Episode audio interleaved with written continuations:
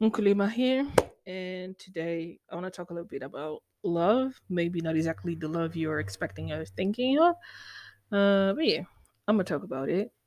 The last episode has been recorded in Portuguese, so I want to make things alternate. So today um, I'm using English. Maybe I'm going to re- to record this very same episode in, in Portuguese later, but not today. Um, anyways, maybe this topic is going to require that I that I record more than one episode, or this single episode is going to be longer than I ever thought. Anyways, let's start by the beginning. And the beginning of anybody's love life is the family, or at least the environment you've been raised in, depending on just like what's your background. Well, regardless of being light skinned, you know, just like mix it the whole thing. I come from a very simple family, black a black family, just like slavery is not that distant for us, you know, like when my um maternal grandparents were were born, people would be children or grandchildren of the enslaved Africans, you know, brought, kidnapped, and the whole thing over here.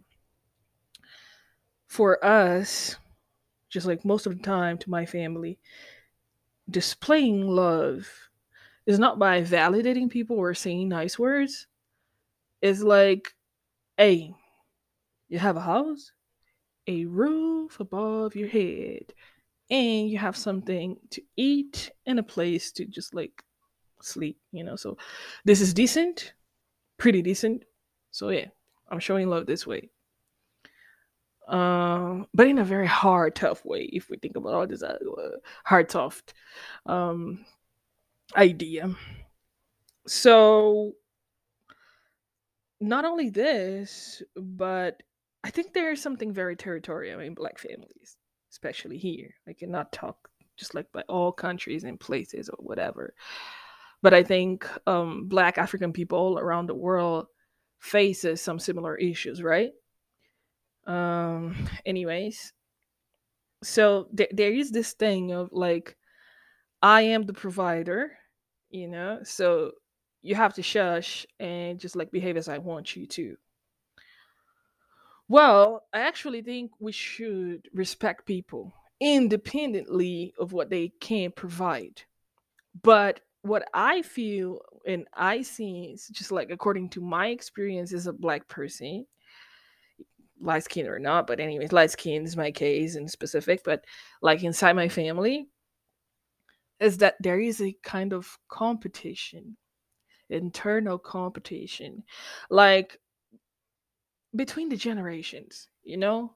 Because the previous generation had such a hard time to make a living that just like when you from the next generation or just like the current generation is is going after something better than the last one, people start looking at you as your show off or thinking that you're going to abuse them just because they don't have the same level of education that you're trying to pursue. And it's kind of like your family boycott you because of jealousy you know? And because they had they had such a hard time pursuing what they have nowadays that they they start seeing you as a threat you know as a threat because now you you understand about some issues or you being able to be in different cycles and like they they they want to validate their existence by what they have because this is what this capitalist system tells them you know just like you're only something valid when you have something uh, o- on your own you know and i don't think this is actually our own culture but anyways do you know when your parents go to you in, in and they state things like oh you're thinking that only because you're at university you can tell me this this and that and sometimes you didn't even said what they are saying, but they're already feeling offended, and and they go like, "If it wasn't me, you wouldn't be nothing. Like you wouldn't have anything to eat. You wouldn't." But okay, I already know this, you know, and I just want to be in this condition for the time I need. As long as I don't need it anymore, I don't mean to annoy you. Not with these things when it comes to just like providing me. You know, the thing at least that I would like the most is to be independent. But let's be very honest, this is a poor country, and we still over here struggle a lot to just like uh, be able to live on our own. For example, I have moved last year. I have moved out of uh, out of my family home, you know.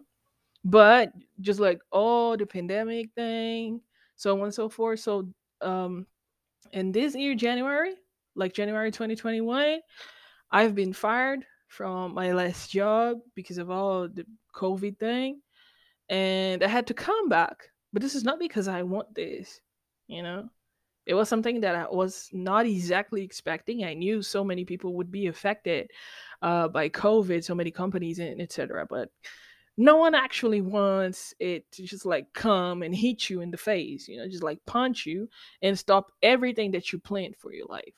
And well, I I moved out when I was 25, and I think this is kind of fair enough considering our context over here. But to kind of like resume, this is the type of love I've been exposed most of my time. But when I think about the relationship I had, well, and I kind of have with my mother, well, she's a single mom. Um, my biological father is not someone I'm proud of, and I, I don't feel like having any kind of relationship with him. He doesn't even reserve deserve respect. Uh, but anyways, not through my perspective. Maybe you want to respect him, but let me tell you something. You are not his son or daughter, so please. and when it comes to the relationship with my mom, she has been the very first person to bring me down you know, and like to knock me down when it comes to my self esteem. And I'm still struggling with this, even though I'm almost 30, you know, like what? But yes, this is real. This is like a hundred percent real. She was always uh, making me feel just like dirty, um, ugly, unusable, uh, unnecessary. You know, like every negative thing you could ever think and she raised me in a way that I would always be dependent on her, you know? And when I started just like setting my own space, like life became a war. It's crazy. It's crazy, it's crazy, it's crazy. So as life moves on, like you you get exposed to so many different things in life. I've been bullied at school, you know, like um I've always been just like chubby and kind of nerdy, so I've never been attracted attractive. Yes, attractive. Um people they didn't want to just like be seen with me and when I started just like sex life I, I mean I'm not used to just like very positive words or like being touched by people. I had several issues just like with being touched. Like receiving something something simple as a hug, you know, like a hug. A hug. And I'm kind of lost now. But anyways, it's kind of crazy because going outside like trying to make friends, I always had a lot of issues. And especially in the places I work or study at. You know, um, when I tried to pursue my very first degree, and it was supposed to be in international relations, I had a scholarship due to a, a program, a government program. um with private with private uh colleges so it it was a thing. I was not ready. I was 17 when when I attended college for the very first time. And I was not ready to all that people with possessions and all their prejudice and all their racism and and some treatments uh I would receive. And no, my mom never prepared me to this. And she always said, just like, oh, you're too dumb. You're too, you know, like, You don't know how to defend yourself. You cannot do things. So she would prevent me to do things. Then just like tell me like, "Hey, you're going to go through this." You know. So she would always invalidate me for not allowing me to grow. You know, this is this is crazy. She would put me in a cage and blame me for this. I'm doing this because you're not able to do anything. You know? It's crazy. And then a lot of things happened. I lost people. They passed away. She got sick. I had to just like drop off, drop out uh, my degree. I tried to just like resume. It wasn't working well, especially for mental health issues. I don't know. It's getting. I think this is too long now. Like ten minutes so far. I've been talking for ten minutes. it's kind of crazy, you know. Like, and then after this, like when I started sex life, it was the very first time someone touched me. You know, like for real. And I I don't know if I was comfortable. I was trying to get comfortable with the fact that you can interact physically with people. But the, the the only times I have been touched by people was just like for sex only. No affection involved, you know? So I don't have the idea or just like the experience of being touched for like affection purposes, you know? It's kind of like being touched is something I, I only experienced when it comes to just like people that only want to spend the night with me. And when I stop and think about it, this is kind of depressing, you know?